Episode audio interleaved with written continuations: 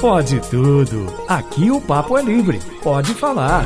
Itacast, o podcast da Itatiaia.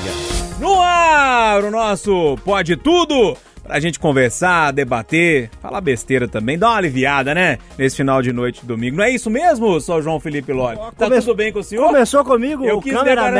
essa- Eu queria ver sua esperteza pra Ah, gravar. tô aqui, ó. Salve, galera. Boa noite, bom domingo. Vamos nessa. Ai, ai. Ô, seu Eduardo Costa, always? Rap. Gratidão e alegria. Ai, ai.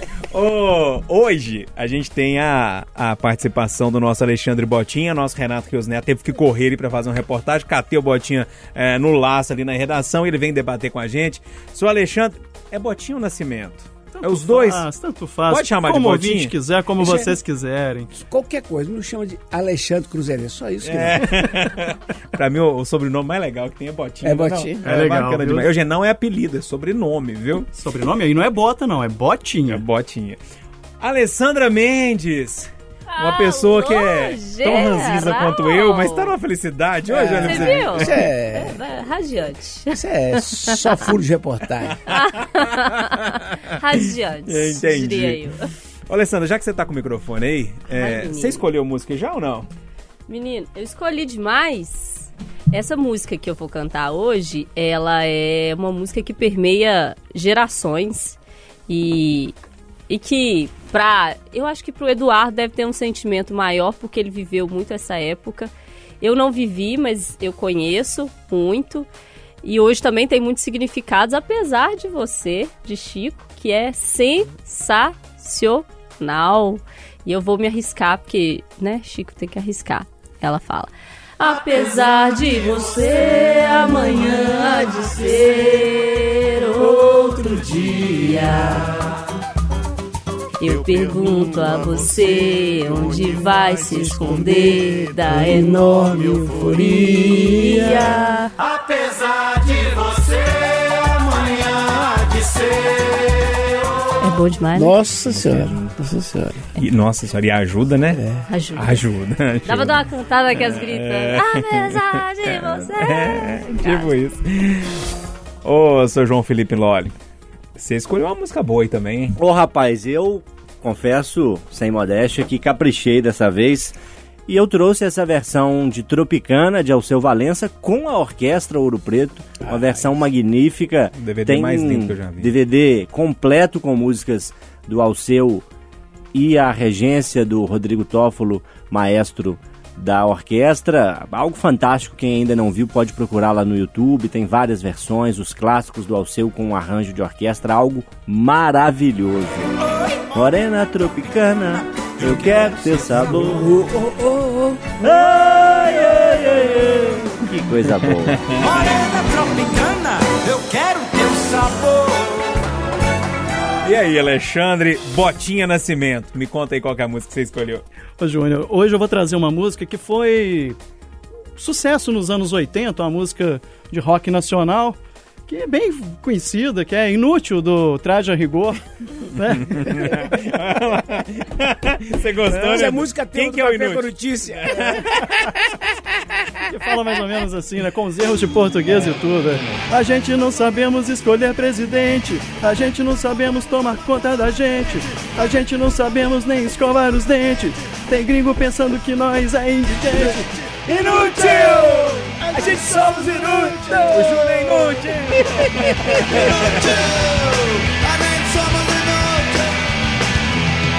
Ô, Du, e você escolheu uma música aí? Eu vou falar de sujeira. Aí eu perguntei pro Renatinho, Renatinho, tô um pouco inspirado, me dá uma música aí. E o Renatinho, na, na única que ele acertou nesse ano, que já tá quase acabando, ele falou: Joga fora no lixo! Joga fora no lixo! Canta, Sandra Sá!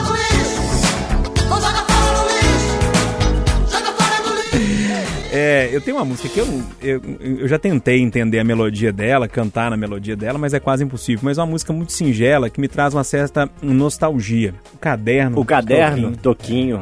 Você não sabe cantar, não, Ali, Você pra cantar aqui, me pra dá aqui, deixa eu- gente? me dá aqui, me dá Você consegue, Du? Consigo. Um, um pedacinho eu vou cantar, quer ver? É, peraí, cadê, o- cadê o restante? Cadê? Tem um pedacinho. É. Acha aí. O que está escrito em mim comigo ficará guardado se lhe dá prazer. A vida segue em frente, o que há de se fazer? Só peço a você um favor, se puder. Não me esqueça num canto qualquer. Ah, Aqui, me salvou? que alegria fazer o Pode Tudo sem o Renato, porque a gente conseguiu entender todas as músicas.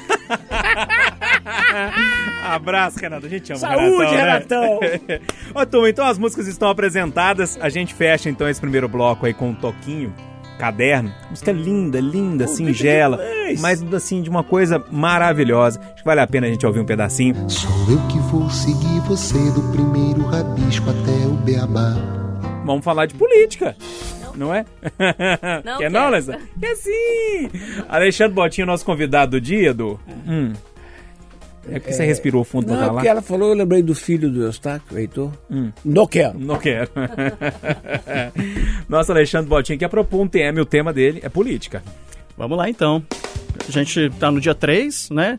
Então, falta um ano para a eleição, né? No ano que vem.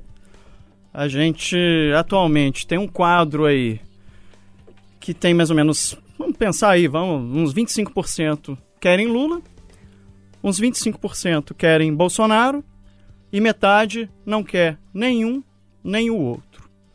Aí vamos lá para os outros nomes que a gente tem atualmente. A gente tem uma disputa. Você tá querendo dizer que sobrou 50% aí, na 50%, sua conta. na Uhum. minha conta. Tá, Metade não quer nem o Lula nem o Bolsonaro. tá. A gente tem ali, como outros candidatos, tem a questão do PSDB, que vai ser decidida no fim de novembro, quem vai ser o candidato. Se o Eduardo Leite, que tem maior chance de crescimento por não ser tão conhecido assim fora do Rio Grande do Sul, ele ser um pouco mais agregador do que o João Dória, governador de São Paulo, mas que é um nome forte dentro do PSDB, tem o apoio do ex-presidente Fernando Henrique Cardoso, e ele já sai ganhando nas prévias, porque 22% dos votantes do PSDB são de São Paulo. Então, possivelmente, o Dória vai ser o candidato do PSDB aí à presidência da República. Ciro Gomes é um outro candidato, O eterno candidato. um eterno candidato, é um candidato que hoje acredito que não consiga movimentar tanto a esquerda e nem a classe média. Temos o Sérgio Moro, que pode ser lançado candidato pelo Podemos. Ele, na minha opinião, Eduardo e outros colegas, o Moro seria um nome mais importante para o debate, não para ser a terceira via, mas um, um nome importante para falar, por exemplo, os podres do Lula. O Lula falando, por exemplo, que não, que não é corrupto e que ele- o Moro falaria no debate: espera aí, Lula, eu vou mostrar aqui as provas. Tem a prova tal, tem a prova tal, tem a prova tal. Bolsonaro vai falar que não existe corrupção no governo. O, o Sérgio Moro, vai, que foi ministro da Justiça do Bolsonaro, vai falar: peraí, poxa. Você mudou o chefe da BIM, chefe da Polícia Federal, tudo tentando defender os seus filhos. Sem contar que o, o pacote anticorrupção do Moro não foi adiante, né? Eu queria debater com vocês e e ver o que, que vocês acham que vai acontecer. Eu tenho uma impressão de que não vai ser Lula e Bolsonaro como está todo mundo achando. Que a polarização não vai ser é, é, a, a disputa que a gente está imaginando, não. Você tá achando, Botinho? Eu tô achando, eu tô Eu, eu gosto dessa análise. Eu gosto dessa análise. começando a imaginar que a gente pode ter um, um Lula Dória, ou um. Um Dória Sérgio Moro. um Dória Sérgio Moro. Tô começando a achar que. Ah, e tem um outro, tem o Rodrigo Pacheco, né, que é presidente do Senado, e que não se lança agora, pelo que a gente ouve dos bastidores de Brasília, porque se ele se lançar agora, ele leva a porrada do petista e do bolsonarista. Pra quê? Tá segurando um pouco. Segura, calma. Foi o erro que o, Dória cometeu, né? Acredito que sim. É. Eu queria levantar esse assunto com vocês, ver o que, que vocês acham que pode acontecer. O Eduardo não gosta muito de falar de política, apesar de entender muito e conhecer os meandros dela. É, mas eu vi que você tava gostando do, do, do caminho que o Botinha tomou ali. E gostei. ele tá querendo falar o seguinte, ó, basicamente, é, a gente tem dois polos e tem um, um caminho do meio ali que tem muita gente que Sim. anseia por ele, Sim, sim. mas tem diversos nomes e qual que seria o melhor? É, é, eu primeiro preciso advertir o nosso poditudista, querido, que eu erro todos os prognósticos políticos. Péssimo. Segundo, eu digo por Botinha, que eu estou nos 50%. Terceiro, eu ainda bem que ele lembrou do Rodrigo Pacheco, que pode ser a grande surpresa. Quem está cuidando dessa candidatura é o Kassab, né? Kassab. Dizem que esse cara é um Entende estrategista, é uma fera. E eu voto no Pacheco, mas com o quadro atual dos possíveis candidatos, no primeiro turno eu não terei dificuldades. Eu vou repetir o meu voto de 2018, que foi no Ciro Gomes. Doidão? É. Para- O Brasil precisa de um cara desse. Qualificado, preparado, conhece o Brasil. E seria capaz de enfrentar aquele Congresso. Se ele tiver com 70%, 80% de aprovação, ele- ele manda plebiscito aí e vai pro pau. Então, eu votaria. Agora, segundo turno, com os nomes que estão aí, Botinha, eu vou correr um risco grave de fazer o que eu mais, o que mais me entristece. Mas vou anular o voto. É. Alessandra, você também gosta. Você tava falando que não gosta, mas gosta de analisar um cenário. Quantas vezes gosto nós pegamos ali meia hora. Ainda mais essa semana que ela teve informação privilegiada. É, entrevistou o presidente e tudo Ah, mais. foi. Olha, e aí? Olha, primeiro, deixa eu só fazer uma ressalva, porque o Botinha fez uma conta de 25, 25, 50. Na minha conta, na minha análise, e aí é uma questão de visão mesmo, é 30, 30, 40. Eu acho que é mais um pouco mais apertado. Mas enfim. Então, eu não vou dar muito spoiler, porque tem uma matéria minha no jornal da Itatiaia que vai provavelmente amanhã de manhã com um cientista político fazendo uma análise exatamente sobre essa situação eh, da polarização para 2022. E eu sigo, é o, o Mário Schettino, e eu sigo um pouco o caminho de análise dele e de outros cientistas políticos que eu tenho acompanhado. Não há como fugir da polarização, Júnior. Impossível um candidato que tem 25, 30% de votos, o outro candidato que tem 25, 30% de votos no, no primeiro turno, os dois vão para o segundo. É muito difícil você fugir dessa polarização, assim, é praticamente impossível. Por quê? Porque a terceira via teria que aglutinar os 40% dos votos. E isso é muito difícil, porque esse- esses, é, esse um terço do eleitorado que sobra, que na verdade a discussão é de um terço aí mais ou menos, esse um terço do eleitorado que sobra é heterogêneo. Ele não é homogêneo, como o eleitorado do Bolsonaro, o eleitorado do Lula. Ele é um eleitorado muito heterogêneo. Tem gente de classe média, classe baixa, classe alta, tem gente mais à esquerda, mais à direita, mais ao centro, é, tem gente mais, menos escolarizada. Ele é heterogêneo demais. E o que a gente tem visto até o momento nas pesquisas é candidatos chegando a no máximo 8%, 6%, 2%, porque fica pulverizado, porque é difícil você achar um candidato hoje entre os que a gente tem, a não ser que surja algo de novo até o ano que vem, tem que surgir rápido, né? Porque a gente está falando em um ano. Tem que surgir algo novo, capaz de aglutinar um terço do eleitorado para tirar um desses dois polos do segundo turno. Esse é o grande é, desafio dessa terceira via. Por isso é tão difícil, porque são polos que estão estabelecidos. E para você tirar eles dali, você tem que juntar os votos de todo mundo. Você já imaginou juntar o voto do Dória com o voto do Ciro, com o voto do Amoedo, ou de quem quer que seja o candidato do Novo, com o voto do Pacheco, juntar todo esse eleitorado em um nome só? É muito difícil. Muito, muito, muito difícil. Impossível é? Não é. Eu não, eu não acho que nada é impossível na política. Os últimos anos mostraram isso pra gente, né? As cartas mudam, o jogo vira. Mas o que a gente tem visto até o momento, o que eu venho acompanhando de análise, é isso. Assim, vai ser muito difícil a gente fugir. E, de novo, segundo turno, o nosso sistema eleitoral, ele é um sistema eleitoral polarizado, de dois turnos. O segundo turno são polos. Vai Não, existir isso turno, no sim. segundo turno, não tem como. Já está polarizado agora. E eu acho muito difícil a- surgir um candidato capaz de aglutinar. Impossível? Não. Acho difícil. O João Felipe Lolli, você também acompanha política no dia a dia, gosta de analisar, de, de dar prognóstico nessa história toda. Como é que você vê essa história? A Alessandra caminha para um, um lado de análise que, olha, acha quase impossível sair dessa polarização que a gente tem hoje. O Botinho e o Eduardo me parecem que pendem mais para um lado de que é, esses 40% pode ou podem derrubar é, essa polarização. E você, para que lado que vai? Olha, eu acho que o que pode derrubar essa polarização que a gente tem hoje é a campanha e principalmente o debate. Eu acho o debate uma ferramenta riquíssima para ajudar o eleitor a conseguir definir pelo seu voto. E eu quero usar esse espaço privilegiado que a gente tem aqui na Itatiaia para mandar um recado na esperança poliana de que ele seja ouvido a todos os que pretendem disputar as eleições, a todos os grandes veículos de imprensa do país, em especial as redes de televisão que têm a imagem, que têm a estrutura para fazer grandes debates, que o façam. Que organizem, que programem esses debates. A gente tem talvez aí hoje quatro grandes emissoras, se a gente colocar Globo, SBT, Band, Record. São pelo Sim, menos quatro. Tem as TVs fechadas que também tem uma audiência legal nessa questão de política, né? Tem, tem os canais de notícias, né? O canal da Globo, da CNN, o canal da Band, enfim. Que façam todos debates e que todos os candidatos, ou pelo menos aqueles conforme a regra, né, que devem ser convidados, compareçam. Porque a gente sabe que são muitos, né, gente? Aí deve ser na casa de 13, 15 candidatos, então não é viável fazer com todos. Existem as regras é, para que pelo menos aí um- uma parcela significativa receba o convite no primeiro turno. E, obviamente, no segundo turno são só dois candidatos. Participem dos debates, não deixem de comparecer.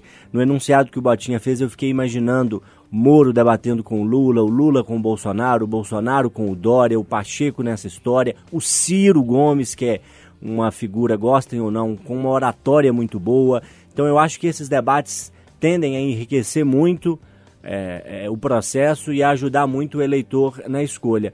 Se isso vai quebrar aí essa polarização, acho pouco provável. Eu acho que, a não ser que uma grande hecatombe aconteça, a tendência é que os dois candidatos que estão hoje em grandes polos opostos se enfrentem até o final, sendo eles o Lula e o Bolsonaro. Isso, claro, pode mudar. Eu vejo um certo potencial no Ciro. Rodrigo Pacheco eu acho difícil, mas ele tem um caminho para crescer. O próprio Dória, se conseguir sobreviver às prévias partidárias, já que tem o Eduardo Leite no Rio Grande do Sul, também cotado para ser candidato pelo PSDB, o Dória é alguém que tem também uma capacidade, uma eloquência, uma oratória muito boa. Então, Polariza também, né? polariza também.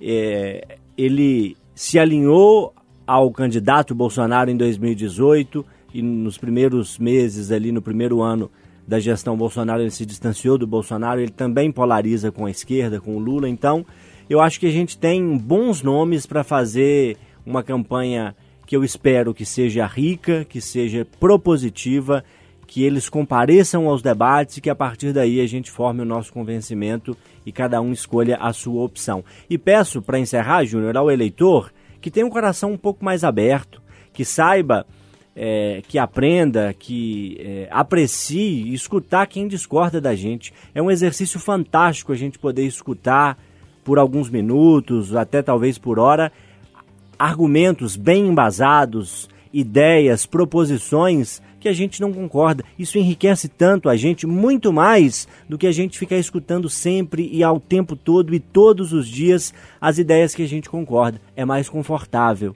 é mais gostoso. Dá mais trabalho ouvir quem discorda da gente, mas é um exercício muito rico que eu desejo que todos os ouvintes nossos que são eleitores possam colocar em prática, em especial no período eleitoral. E aí, Botinha? A Alessandra tá pra um lado, o Loli ficou meio assim, o Eduardo por outro, e você? Mudou meio- de opinião não? em cima do muro, Foi, foi meio mureteiro. Mas eu, eu queria saber de você. Mudou de ideia ou você acha que ainda esses 50% aí podem é, é, chegar no segundo turno sem a polarização? Eu acho que Lula e Bolsonaro podem perder votos aí durante a campanha eleitoral, outro candidato pode crescer. Né? a gente vai ver ainda como é que vão ficar aí as coligações e tudo. E o exemplo do Zema aqui em Minas, sabe, me chamou muita atenção, né? A gente estava com uma disputa ali, né, imaginando que ia ser o Anastasia contra Pimentel? contra Pimentel. o Pimentel. E o Zema, ele, ele até acho que na última ou penúltima pesquisa não aparecia entre os dois. Né? Então vamos ver. É, é, é, é engraçado isso. Tenho que contar um bastidor rapidinho aqui. Eduardo tava de férias ou folga lá depois das eleições do segundo turno, alguma coisa assim. Ele pegou uma folga, uma coisa eu tava apresentando chamada geral. E aí fiquei incumbido de fazer uma entrevista com o Antônio Anastasia é, naquele, naquela época. Pós-eleição já? É, não, não, na, na disputa de segundo turno. Ah, sim. E recebendo ali então o Antônio Anastasia e conversando com o assessor dele. E ele, eu falei, e aí, como é que tá? Como é que não tá? Geralmente o jornalista é assim, né? Já vai logo perguntando, e aí, o que, que vocês acham? Como é que tá nos bastidores e tal? Ele falou assim, tem jeito não. O Zema ganha fácil. O Zema ganha muito fácil. As pesquisas que a gente tem internas mostram um crescimento do Zema, do Zema assim, muito grande. E na época não tinha essa informação ainda. Um dado para chamar a atenção e ilustrar isso que você coloca, o Anastasia teve 1 milhão e 800 mil votos no primeiro turno, 1 milhão e 600 no segundo turno. Uhum. Ele teve menos votos no segundo turno, tamanho o crescimento do Zema e a aglutinação de votos em cima da candidatura dele. É, Lembremos exatamente. do fator Bolsonaro É. na eleição 2018. É. O- a boca do jacaré, ele usou essa expressão, a boca do jacaré abriu, né? Quando a gente pega os gráficos ali, dá aquela abertura, assim, essa eleição é do Zema. Então, assim, eu acho que, que tem muita água para rolar debaixo dessa ponte. Concordo com a Alessandra que, que hoje, a gente olhando para o retrato de momento, a situação realmente é, mostra ali Lula e Bolsonaro, mas, enfim, um- uma fala num debate, como foi a do Zema, ah, um atentado como foi ao Bolsonaro, essas coisas imponderáveis da política, né? E o tempo da política é muito diferente, né? Um dia, quase um ano, então muda completamente. Mas boa discussão, gostei, viu, Alexandre? Vamos fazer o seguinte? Ô, eu vou com você, cara. Você geralmente fecha, mas hoje você vem com um assunto pesado. Depois de uma sequência aí, que eu não sei se foi de 5 ou de 50 temas mais lights e mais divertidos, né? É, eu trouxe um tema um pouco mais sério dessa vez. A gente está em outubro. É, é o início oficial da estação chuvosa, que vai de outubro a março, em especial aqui na- na- nas regiões sudeste, centro-oeste e sul, não é? No norte e no nordeste as lógicas são um pouco diferentes, mas aqui na nossa região é o período maior de chuva que está começando. E eu queria é, saber dos nossos colegas como é que eles veem a chegada de mais essa estação chuvosa. A gente tem dois prismas principais, dois pontos principais para enxergar a chuva: como necessária, como fundamental para a agricultura, para o abastecimento de água e para a geração de energia, mas infelizmente como parte de um problema que não é causado pela chuva, é bom que isso fique claro, mas a chuva é parte de um problema urbano de grandes cidades como Belo Horizonte e muitas da região metropolitana. Problema esse que se resume na falta de escoamento, na falta de um saneamento adequado e que tem como consequências enchentes, alagamentos, é, quando a terra cai, como é que fala? De- de- desmoronamento de Aham, terra, né? aham. Perdi a palavra aqui. Quando o barranco cede. Quando o ali. barranco cede, enfim. A chuva é componente desse problema, mas a gente não pode nunca identificar a chuva como culpada, como causadora principal, porque há muito da ação humana nesses ambientes, impermeabilizando o solo, construindo em áreas vulneráveis, em margens de córregos e rios. E o problema é muito complexo e muito maior do que simplesmente a água que cai do céu. Como vocês, e se o Júnior me permite, eu queria direcionar primeiro ao Eduardo, que de nós é o que está há mais tempo observando a cidade em vários aspectos e, e nesse como um dos principais. Como é que você vê, Eduardo, começando mais uma estação chuvosa? A gente tem em alguns pontos da cidade é, algumas obras, alguns avanços, mas que ainda me parecem muito tímidos em relação ao tamanho do problema. E a gente, infelizmente, tem que, de um lado, torcer para a chuva cair, para ela ser constante, para ela ser volumosa, para encher reservatório, para produzir energia, e ao mesmo tempo torcer para ela não ser parte de um problema e, infelizmente, ter como consequência a perda de vidas também? É, é de um lado e de outro? Ô Loli, eu amo a chuva. Estou muito feliz essa semana porque choveu no jardim lá de casa. Tem uma semana que eu não uso a mangueira. Tudo uma felicidade. A grama está começando a O Bud renascer. fica feliz, né? Bud, Bud não. Bud é sujão. Ele corre, É? pra, de- corre pra dentro de canal apa- aparece tucano. É, ah, tem tucano lá, tem as araras chocando no telhado lá, fazendo um barulhão danado. lá. Enfim, eu amo a chuva, mas eu não tenho nada a acrescentar ao que você falou. Porque você, em poucas palavras, disse que a chuva está de volta, é o período dela, que não fizemos nada, e que, embora ela seja uma bênção divina, ela vai provocar estrago. E de agora até abril, maio do ano que vem, vai ser a minha luta, todo dia no rádio, para falar diferente das manchetes que o rádio dá, que a televisão dá. Chuvas provocam estragos. Não, chuvas não. Chuvas são abençoadas. Mas como nós construímos e não devemos, impermeabilizamos tudo, estamos furando para fazer refrigerante, mineração, tudo, acabando com a água até no subsolo. Então, porque outro dia eu fiquei sabendo, por exemplo, até conheci um empresário, gente boa que mexe com isso. Os shops todos, todos, famosos, todos grandes, trabalham com perfuração. Posto artesiano, todos. Há muito mais posto artesiano do que a gente imagina. Nós estamos acabando com a água por cima e por baixo. Então, caríssimo Lore, é fartura anunciada, mas é tragédia garantida. Infelizmente. Ai, ai. A chuva é boa, mas. É. Os dois lados, né? É. Fazer o quê? É. E aí, Alessandra, como é que você vê a situação da chuva? Tem uma série de questões aí, e aí a gente fica nessa luta, né? Precisando da chuva, quando a chuva vem, um monte de gente sofrendo por causa dos estragos que ela pode provocar nessa situação que a gente construiu sem ter essa noção. E eu acho que se tem um recado que fica de tudo isso, Júnior, é para quem ainda insiste em não discutir mudanças climáticas. Mas tem essas pessoas Ah, ainda? mas tem demais. Você gosta, né? Porque a terra é plana. É, dá vontade de pular da beirada da terra plana quando as pessoas falam que não tem isso, né? Mas tem demais gente que ainda é, se recusa a discutir mudanças climáticas, a importância que a gente tem que dar para o meio ambiente, como construir, como preservar. Para essas pessoas, vem aí mais um período chuvoso, a gente tem que estar bem é, alerta, porque tem muita gente morando em lugar, Júnior, que eu vou te contar, viu? E como tem? Tá por um fio. E como tem? E como tem? Ô, ô Botinha, e a chuva aí? Belo Horizonte tá preparada? Não tá preparada? É, é mais aquele filme repetido que a gente vai ver? Como é que você tá vendo Belo isso? Horizonte está preparado, cheio de plaquinha. Evite esse local. Como é que nem as plaquinhas estão tendo mais, né? né? Se chover, não, não Você adorou a resposta, né? Edu? Não reclame falta de sinalização. é muito boa. Como é que nem as placas existem direito mais? O dia eu passei na Tereza Cristina e falei, cadê as plaquinhas que ficavam aqui? É. Mas, Júnior, o, o- o que eu não consigo entender é por que, que a gente não produz mais energia solar e energia eólica com o calor que faz, fazendo 35 graus, 40 graus. Gente, como é que o asfalto não consegue. eh, A gente não consegue colocar ali umas placas e, e- e captar essa energia e, e não ficar usando água para produzir energia, deixar nossa, nossa água para outras coisas, sabe? Para abastecimento mesmo. Eh, Eu vi que no, no, no Japão, ou na Coreia, ou na China, nesse- um desses países asiáticos, uma ciclovia foi, foi construída, aí colocaram uma cobertura nessa ciclovia, e nessa cobertura inteira tem placa de para captar energia, para captar a ener- a energia do sol e transformar em energia elétrica.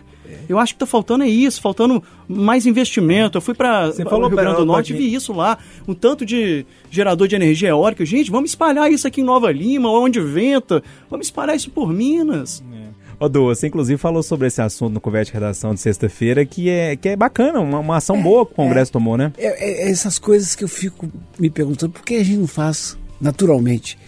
O Senado aprovou uma lei permitindo que o gasto com a implantação do sistema de energia solar numa casa financiada seja incluído no financiamento. Olha que legal. Simples. Por que, uma prefeitura pode criar um programa de botar isso na casa dos outros? Então, para você botar uma plaquinha aí num- num- numa casinha de dois cômodos, não é barato. Mas é possível, se quiser. É, nesse jeito embutido ali no sistema é, de financiamento habitacional, né? É, é isso mesmo. Ô, Loli, a gente começou na preparação para chuva, é, nas plaquinhas do Botinha, depois a gente passou para energia solar. Fecha aí com seu tweet. Com o convite, né? O projeto é concebido e surgiu de uma ideia da nossa diretora, Maria Cláudia, da gente acompanhar ao longo do ano regiões da cidade que têm problemas no período chuvoso. Para evitar da gente ir só quando o problema acontece, quando o alagamento e enchente vem, quando infelizmente pessoas perdem as vidas. Eu inicio nessa segunda-feira a quinta rodada de visitas às cinco regiões de Belo Horizonte, ouvindo sempre as mesmas pessoas para pegar as mesmas percepções, o que melhorou, o que foi feito, o que deixou de ser feito. Já adianto que há um reservatório novo construído que traz uma esperança de menos problemas para uma região da cidade. Adianto que outra região da cidade famosa por problemas não teve absolutamente nada realizado nesse último ano, então fica o convite. Jornal da Itatiaia, de segunda a sexta dessa semana, cada dia um ponto diferente de Belo Horizonte. Você é nosso convidado. Alessandra Mendes. Se vira, vai aí. Presente. Menino, eu não tinha tema, não. Mas aí eu vi esse negócio aqui essa semana, que rolou, e eu lembrei dele e eu falei, vou ver de qual é que é. O Tá. jornalista Anderson Cooper, que atua como âncora na CNN Internacional, não é a CNN aqui Hum, não, tá. afirmou que não vai deixar sua herança para o filho Wyatt, de um ano. Aí ele fala, não acredito em passar adiante quantidades enormes de dinheiro. Disse, eu também não, porque mesmo que eu não tenho. A fortuna de Cooper é avaliada em 200 milhões de dólares, o equivalente a mais de um bilhão de reais. Ele fala, não pretendo ter algum tipo de pote de ouro para o meu filho. Vou apoiar, porém oferecendo recursos de educação. Eu vou fazer como meus pais diziam: pagarei a faculdade e você se vira. Disse ele ao participar do podcast Morning Meet para falar sobre o seu novo livro, etc e tal. Aí, gente, eu quero perguntar para vocês: como é que será que esse menino vai ver isso? O menino cresceu, o pai tinha um bilhão, e aí pagou a faculdade se vira, e o dinheiro foi sei lá para onde, e o menino ficou sem o dinheiro. Eu tô tranquilo, porque assim, né? Não tem herança mesmo, não. Então, assim, tá. É. Pra mim tá de boa. Pra mim, diferença. já tá errado no início. O jornalista bilionário. Pra mim não tem jornal- jornalista e bilionário na mesma frase, já tá errado. Já tem alguma coisa É. assim diferenciada aí. Aí ele anunciou que não vai deixar herança pro menino. E agora, seu Júnior? o que fazer, né? Ô, João Felipe, lá, vou começar com você. É... Tá certo o nosso colega jornalista? Ah, eu acho que como o dinheiro é dele, ele faz com o dinheiro que ele quiser, né? Eu não faria assim. Eh, Eu acho que faz algum sentido, assim, na, na, na ideia, assim, na filosofia de vida, né? De que a pessoa não se acostume, não pense que vai ter dinheiro sem esforço. Ele incentiva um esforço, ele diz que vai prover educação pro, pro filho, vai dar todas as condições para ele estudar, vai financiar tudo, que a partir daí, depois que o rapaz se estudou, se preparou, ele tem que conseguir um emprego, ele tem que buscar o seu rendimento. Essa filosofia de vida eu acho positiva. Eu acho que se mais pessoas bilionárias no nosso país e no mundo pensassem assim, talvez as coisas pudessem funcionar de uma forma melhor. Mas falta saber onde é que o rapaz vai pôr o dinheiro, né? Se for numa instituição social, de caridade, ótimo.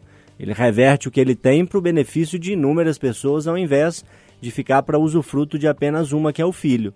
Mas se ele pretende gastar, se ele pretende deixar para outra pessoa, aí não faz sentido, né? Eu, como filho, ia, ia querer. Eu acho que pelo menos uns 20% o filho tinha que ter, viu? Para garantir aí o champanhe no final do ano e o peru de Natal. É. E aí, Botinha, tá certo ou tá errado o companheiro lá que não quer deixar o dinheiro pro filho? É difícil, né? A gente viu esses dias também a filha do Gugu falando que queria um, um Porsche. Ela tava foi ganhando só det- 40 mil, né? E foi de- detonada, né? É. Porque aquela história, dá o dinheiro, compra um Porsche, é detonada também. É. O negócio é levar porrada. Vários bilionários acabam doando é, uma grande parte da fortuna para institu- instituições de outros bilionários, né? A gente já viu isso nos Estados Unidos, a fundação do Bill Gates já recebeu um dinheiro grande do Warren Buffett.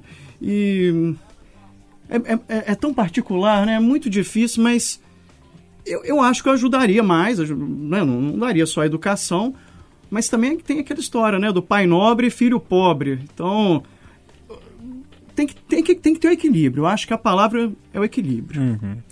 Ô, Eduardo, deixa eu ser por último propositalmente, tá? Porque ele é o jornalista bilionário. jornalista bilionário. O jornalista bilionário vai deixar o dinheiro pras filhas ou não? Quer pagar a faculdade? Eu sei que você já faz isso. É. Né? O meu pai lutou demais para criar sete. E todos sete têm curso superior. Benção, né? Então eu luto muito, desde os 11 anos de idade, para criar as duas. E Deus me permitiu até aqui formar uma, a outra está na metade do caminho, mas o horizonte acho que ela vai conseguir se formar. E Deus me permitiu também de comprar um imóvel para cada uma. E eu já passei escritura, eu não quero briga entre elas. E dentro do pouco que tem, uma das muitas razões para agradecer a Deus é exatamente essa. É de poder cuidar bem delas. Agora, o que eu vou falar aqui é pela saúde delas. O que eu vou falar aqui é pela saúde delas. Então não é com lorota, não. Se a gente tivesse um outro jeito de vida, em que eu fosse animado, eu deixaria cada uma com o seu diploma, porque é um curso de medicina, então garante o emprego, e dividiria o pouco que está reservado para elas com os mais carentes. Só que o mundo não é assim. A vida não é assim. Mas eu não teria problema, dificuldade nenhuma de rachar. E mais importante do que isso é que eu espero até o último dia da vida ficar amigo delas e nunca deixá-las perder o sentimento de que tem que ter compaixão com as pessoas. Resumindo a prosa, lá nos Estados Unidos tem essa tradição, né? Da faculdade menina manda se virar. Eu não tenho essa coragem. Eu vou É. proteger com as duas enquanto eu puder. É questão cultural mesmo, né, Ale? Fecha aí. É, essa semana é, não é o tema, mas assim, eu, queria fechar com isso. Essa semana eu vi mais uma das imagens que são aquelas que mais me chocam, que é o pessoal pegando osso no caminhão de, de Uhum. osso. É. E assim, eu vou te falar, se você que me ouve agora tem um bi na conta e tem condição de ver uma imagem daquela e continuar tranquilo com o seu um bi na conta, É. é, aí que tá errado, né não?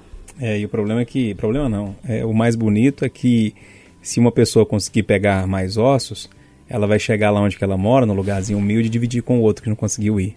Né? Pois é. E eu já vi isso algumas vezes. É, Quem não tem nada divide, quem tem um bi, É.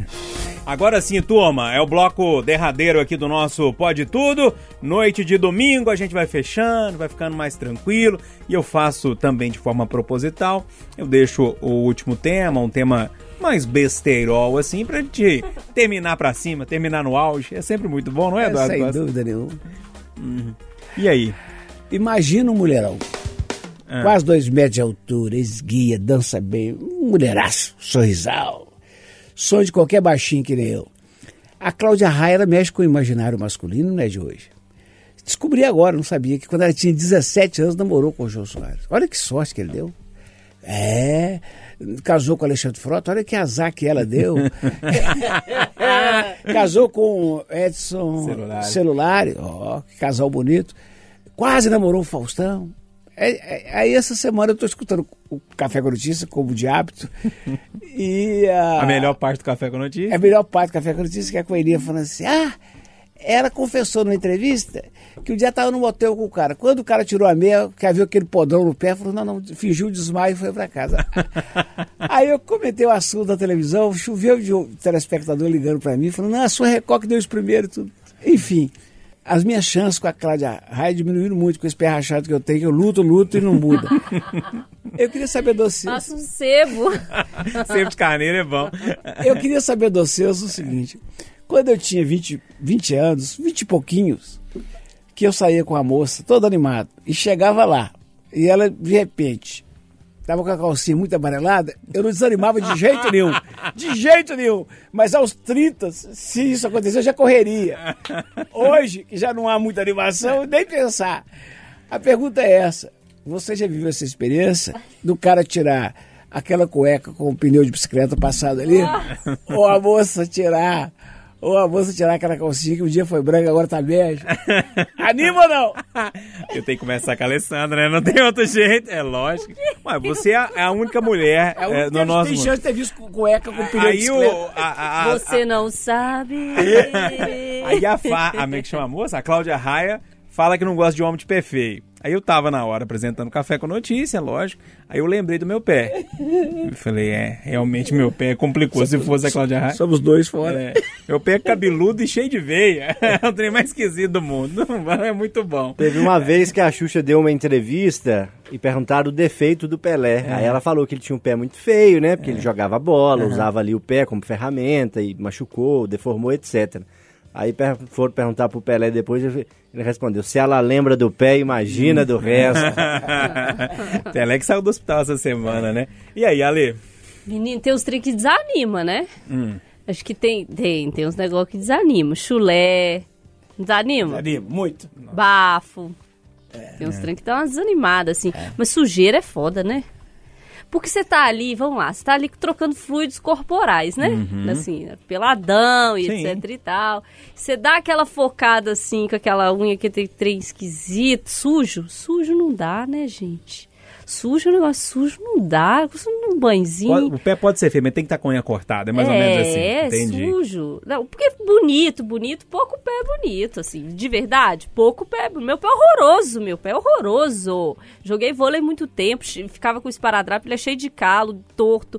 Horroroso, não tem como, gente. Bonito, agora pode estar bem cuidadinho, né? Limpinho, unha cortada. seja, se for feio, mas for limpinho, Agora tem, é, agora tem uma outra coisa também que irrita. Já, já que é pra falar que é pra irritar, vou ser rápido pra falar o que irrita. Hum. Também, é, de meia não dá, né? Ah, não. De meia não, Não, dá, né? Aí você tá lá naquele vucu, vucu, vucu, vucu, aí a pessoa só um minutinho, tira a blusa, dobra a blusa, tira a calça, dobra a calça, tira o cinto, dobra o cinto e não sei o que. Já, você já levantou, já foi embora. Nossa, mas tem gente que faz Aí vem isso. de meia. Dobra a roupa Ah, antes. preguiça. Nossa senhora, povo chato, hein? E aí, Botinho, alguma coisa que desanima? A Alessandra desanima com a meia. Ai, vou contar pra vocês uma história inusitada. Uma vez eu fui pro motel. Cuidado! Eu era, eu era mais novinho, tinha uns 20 anos, fui pro motel com uma menina. E aquele ali rola, um beijinho ali no pescoço, vou descendo ali. Aí eu sinto aquele um sabor assim meio docinho. Falei, gente, estranho, né? Mas ah, às vezes é o perfume, não sei. Ah, eu senti um, sa- um, gosto diferente. Aí tô lá e tudo. A- A menina me conta que ela, um, um tempo atrás, teve bebê. Aí que eu fui me tocar, meu amigo. O que que aconteceu? Senti um gostinho de leite materno, Moreira. Bezerrão! Bezerrão. bezerrão. Meu Deus Ah, do céu. vai falar que não vale? Essa- Não vou falar, então no meu, meu caso não é com sujeira. só- eu, eu- eu não esperava, viu? Ô, gente. Somos diferentes, temos gostos diferentes. Oh, meu Deus do céu. Botinho me deixou um pouco sem jeito aqui agora. Mas vamos lá, continuemos. E aí, Lólio, o que, que não dá pra fazer? Mu, bezerrão! assim, a questão do, do- da higiene, né, pessoal, ela é é muito necessária, né? Eu, inclusive, para constar, cortei as unhas do Pepe nessa manhã, então tá, tá tudo em dia na- lá embaixo. Tô querendo saber, não. Mas assim, a higiene corporal é o mínimo, né, gente? Se não, se não, não der para tomar um banho, né? Às vezes você vai trabalhar, sai do trabalho, vai encontrar com a pessoa ali depois do Passa um trabalho e tudo.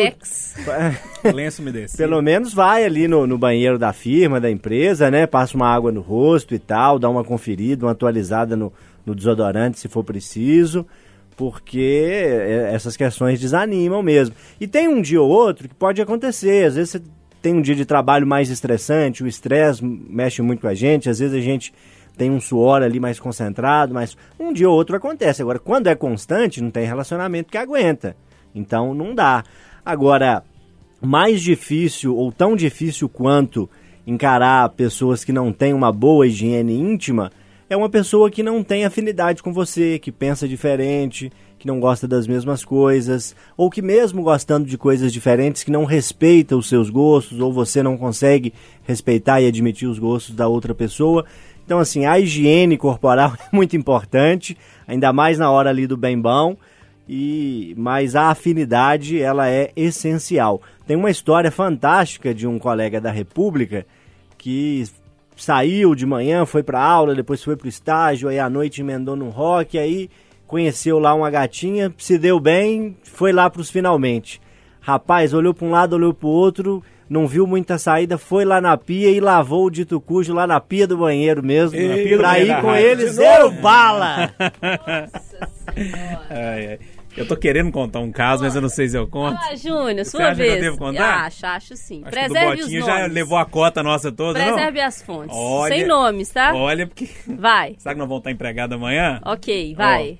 Um amigo meu uma vez também foi para um, pra um eu ambiente gosto como quando esse começa Botinha... assim, que é amigo meu. Aí, eu gosto é. assim. Ele foi para um ambiente como o, do como o Botinha foi, né, Eduardo? E, e aí ele chegou lá e pá, e aquela. Você sabe como é que é, né? Pá, aquela, aquela ânsia, aquela coisa, aquela coisa toda, e roupa para um lado. blá, blá, blá. A moça parou e falou assim: aqui, você me dá só um minutinho? Ele falou: lógico, é. Eu vou, vou só fazer um cocôzinho ali.